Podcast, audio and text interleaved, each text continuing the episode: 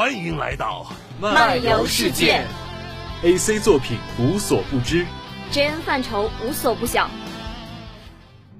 搞笑励志、冒险科幻、治愈催泪、言情恋爱，这就是如星辰大海的二次元。这条罗刹街，我说了算。这里有狂拽酷炫、屌炸天的热血。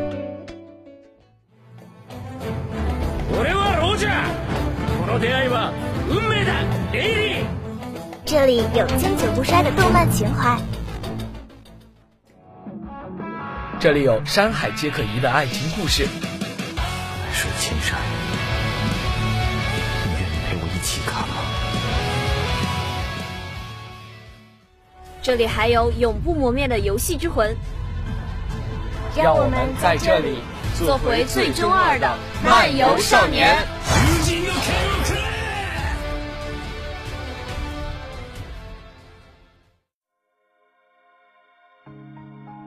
一样的动漫和游戏，不一样的新鲜视点。欢迎收听新一期漫游新视点，我是播音谷雨。我是播音暮色。二零一九年对于 B 站的小伙伴们可能是特殊的一年，B 站十岁了。说起 B 站的名字“哔哩哔哩”的由来，应该很多小伙伴都知道，这个名字取自于一个动漫人物的外号，那就是炮姐玉坂美琴。生活在学园都市的她有着超高的人气，也带来了学园都市的一系列作品。那么今天我们就来一起盘点一下这些年学园都市都出了哪些系列作品吧。魔法禁书目录：梦开始的地方。魔法禁书目录最早是2004年由莲池河马连载的轻小说，至今仍在连载中。2007年开始连载漫画，2008年第一季动画版上映。故事的内容大家应该或多或少的听说过一点，毕竟这部动漫实在是过于出名。在充满了超能力者的学园都市中，有一个特殊的存在，我们的主角上条当麻，他的能力是把一切异能之力无效化。他还给自己的这种连上帝的奇迹都能抹杀的能力取名为“幻想杀手”。某一个暑假的日子里，没有一点点防备，也没有一丝丝顾虑，他就这样遇见了突然出现在自家的阳台上一位自称因蒂克斯的修女。他说自己正在被魔法师追赶，还说自己掌握了十万三千本究极魔法书。就这样，一位一直在倒霉的少年和一位不明来历的少女开始了他们的冒险故事。称魔镜为梦开始的地方一点都不为过，因为正是魔镜创造了学园都市，创造了许许多多的超能力，创造了个性十足的角色们。没有魔镜，就没有日后的这些优秀的作品。截止到二零一九年四月，魔镜系列动画已经完结了三部。关于魔镜三的争论其实蛮大的。从 B 站评分来看，魔镜三的评分没有前两部高，主要原因出在 GC 社身上。毕竟动画版的质量实在是不尽如人意，辜负了大部分漫迷的期望。即便如此，依然无法撼动《魔法禁书目录》这部作品在我们心中的地位。它从改编自轻小说起就已经和我们有了联系。我们了解这部作品真正的好，我们喜欢的角色存在，当妈、炮姐、一方，只要他们在，我们就会一直看下去，一直追随着他的脚步。这可以说是一种习惯，也可以说是一种情怀。某科学的超电磁炮，你是我的信仰。超炮是 B 站官方认证的正战番，那么作为本番主角的玉坂美琴自然是大家最为喜爱的角色了。在当年，这个女孩用她的招牌招式超电磁炮，通过轰飞一辆汽车的方式进入了大家的视线。这样一个外表可爱、性格傲娇又极富正义感的女孩子，在登场之际就收获了一大批粉丝，霸气可爱的形象给大家留下了十分深刻的印象。其人气多年来一直居高不下。二零一三年播出《超炮》第二季后，B 站更是掀起了一场属于炮姐的狂欢。魔镜和超炮系列对于炮姐的人物形象塑造可以说是非常丰满了。作为一位大小姐，活跃于学院都市表层的她，像是一只快乐的小鸟，和自己的伙伴过着平静的生活。然而，这一切都随着妹妹们的出现改变了。在妹妹篇中，面对学院都市 Level Five 排名第一的一方通行，这位鲜有敌手的大小姐第一次体会到了实力的差距，对此感到了深深的失落。但她没有放弃，很快振作了起来。可一次次的努力换来的都只是失败。看着一个个妹妹们被一方残忍的杀害，这位少女的精神走向了崩溃的边缘。她感到绝望，感到自己的无力，又不忍连累自己的朋友。无助的她默默来到了桥上，想用自己的死亡来终止实验。毫无疑问，这种想法是错误而荒诞的，但我却从中看到了一位曾经无忧无虑的大小姐的担当，那份对于克隆体的理解和宽容，他所展现出来的无私善良。着实令人钦佩。后来，那位名为上条当麻的英雄出现了，他反驳了美琴偏激的思想，单挑一方并取得了胜利，拯救了这个女孩。当美琴看着当妈拖着伤痕累累的身躯奔向战场时，她终于意识到了自己对于这位少年的感情，于是她开始了对少年的追逐之路。无论是在冰天雪地里面对这个背叛世界的少年的理解与劝慰。还是在北冰洋前对这位英雄的发疯般的寻找，我们都看得出美琴的坚守与决心，还有那份痴情。少年似乎并不想连累自己，但美琴想要拼尽全力为他做些什么，直到他受到了那样的冰冷嘲笑。区区 Level Five 第三位，无视掉就好。明明少年与自己近在咫尺，自己还是什么都做不了，什么都守护不了。明明自己已经拼尽全力。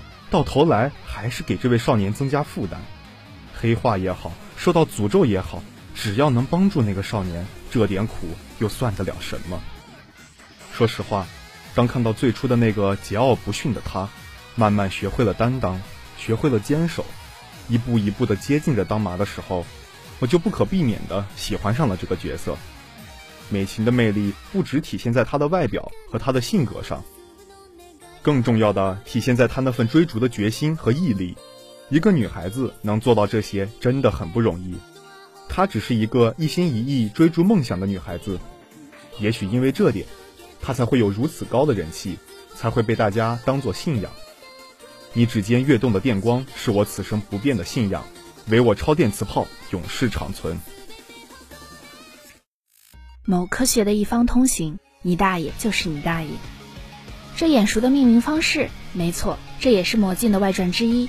正如标题所示，以魔镜的第二主角一方通行为第一主角，讲述这位学员都市第一强者遭遇的一系列事件。至于这部动漫的评分和质量问题，实在是一言难尽，暂且不提。咱们就来聊一聊动漫的主角一方通行，一头苍苍白发，被人戏称大爷，却总是笑得像个孩子的一方，是一个一直以来备受争议的角色。有人说他是人渣，杀人不眨眼，吃人不放盐；又有人说他内心住了一个小天使，温柔又体贴。可见这位角色是非常复杂而独特的。一方到底是黑是白，一直是大家争论不休的问题之一。有人认为他能洗白，有人认为洗不白，还有人说他本来就白。其实“洗白”一词用在一方身上本来就是不合适的。且不说在动漫和小说中。河马对于一方杀害妹妹们的行为没有一丝肯定，一方本人对于自己的过去也没有解释，单说一方杀害妹妹们的所作所为，就足以让他冠上恶魔的称号。在虐杀了一万多个生命期间，他鲜有人性的波动，这种行为本身就已经不是能洗白的程度了。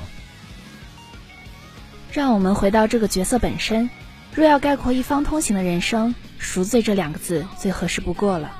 他的人生崎岖不平，幼年觉醒能力的他被学院都市关进了实验室。为了不伤害他人，为了能和其他小伙伴一起玩耍，这名少年承受了太多不该在那个年龄承受的东西，渐渐走上了歧路。如果不是当妈的那一拳，以及最后之作无微不至的关怀，恐怕一方将一辈子活在罪恶的沼泽，难以自拔。更不用说拯救欧亚大陆的生灵了。一方一直憧憬着上条当妈，在他眼里。上条是英雄的象征，无所不能，无比强大。但他发现他不是上条，他也永远成为不了上条。因此，在俄罗斯平原上，当他望着自己拼尽全力也无法拯救的最后之作，他绝望的崩溃了。他向上条发起了挑战，他背后张开了漆黑的羽翼，宣泄着他的不满。他想杀了上条，这样或许能得到一种解脱。结局自然是败了，但他也放下了心中的包袱。恶人也好，英雄也罢，都无所谓，只要能拯救那个小鬼，别人的评价又如何？自贬为恶又如何？能看透这一点的一方，真的很令人钦佩。其实上条与一方是两种截然不同的英雄。上条好像是阳光，微笑着就能拯救所有人，而一方是一位灰色英雄。当他的羽翼褪去黑暗，变为耀眼的白翼之时，当他挥舞着守护之翼，坚定地冲向天空时，他就与自己曾经追逐的英雄无比接近。自始至终，一方都不是一个善人，但他从未逃避自己的过去，他渴望着光明，就算自己只能活跃在黑暗之中，这是他的选择，是他属于自己的英雄道路。就算与上条截然不同，又有什么关系呢？人生之路各自精彩，纵使一方通行的道路充满了罪恶，也丝毫不影响他成为一位英雄。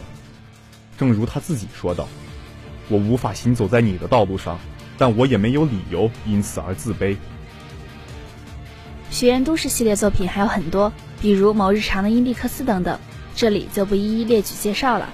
我们相信学院都市的故事还会继续，也许某个黄昏会有某个身影看着夕阳下的大风车喃喃自语。今天又是和平的一天呢。好了，今天的漫游新视点到这里就要跟大家说再见了。感谢编辑世青，感谢导播书墨，我是播音暮色，我是播音谷雨。那我们下次再见了，拜拜。